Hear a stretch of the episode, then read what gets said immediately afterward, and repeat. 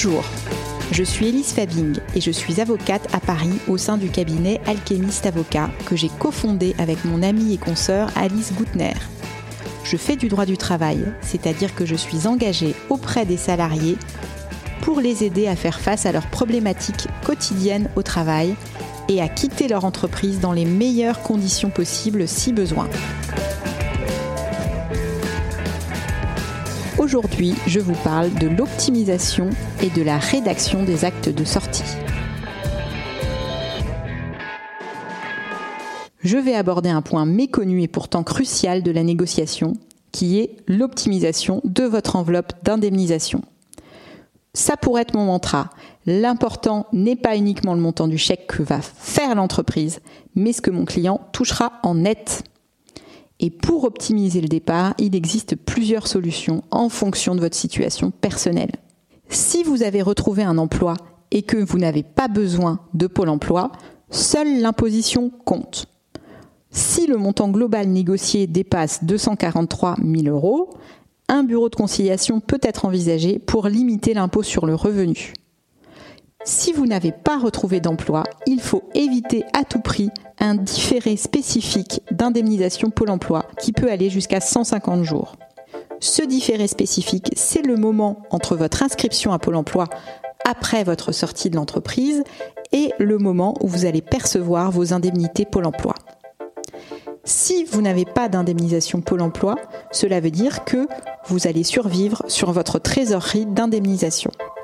Alors que si nous limitons le différé spécifique d'indemnisation, vous pourrez cumuler l'indemnisation perçue avec une indemnisation Pôle emploi. Un bureau d'orientation et de conciliation va alors être à privilégier. Cela permettra aussi d'éviter parfois un impôt sur le revenu en cas de dépassement du plafond. Si la situation vous a rendu malade, il se peut aussi que j'audite votre contrat de prévoyance. Si votre situation médicale le justifie, il est parfois plus avantageux financièrement de rester en arrêt maladie que d'être demandeur d'emploi. La plupart des prévoyances garantissent un maintien de rémunération entre 80 et 100% du salaire, le temps du versement des indemnités journalières de la sécurité sociale, c'est-à-dire tout le temps où vous serez en arrêt maladie. Dernier mécanisme sur lequel il est possible de jouer pour optimiser votre départ sont les charges sociales. Si le montant de votre indemnité de départ est en dessous de 82 000 euros, il n'y aura que de la CSG CRDS à votre charge, environ 10% de la somme. Au-dessus, sauf une fraction éventuelle de dommages et intérêts, tout sera chargé. Je conseille donc une prise en charge directe d'à côté pour mon client, ce qui permet d'éviter les charges sociales. Par exemple, il vaut mieux sur une enveloppe globale de 100 000 euros avoir 82 000 euros d'indemnité de départ non chargée et 18 000 euros de formation ou d'à côté si vous en avez le besoin pour éviter le paiement de charges sociales. Pour bien optimiser, il faut que je comprenne bien votre situation et vos besoins réels.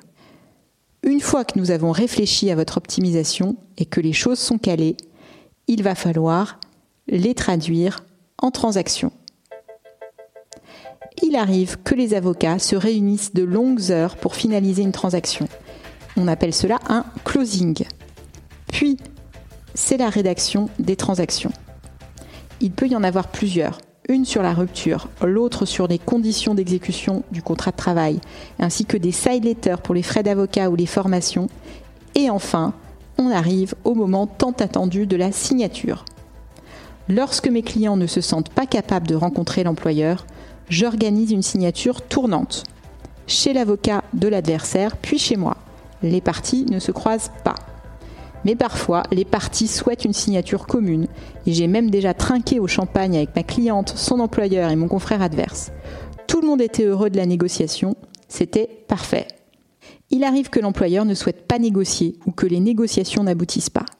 Dans ce cas, il faut aller se battre devant le conseil de prud'homme. Je vous explique comment ça se déroule, dans les prochains épisodes. À la semaine prochaine!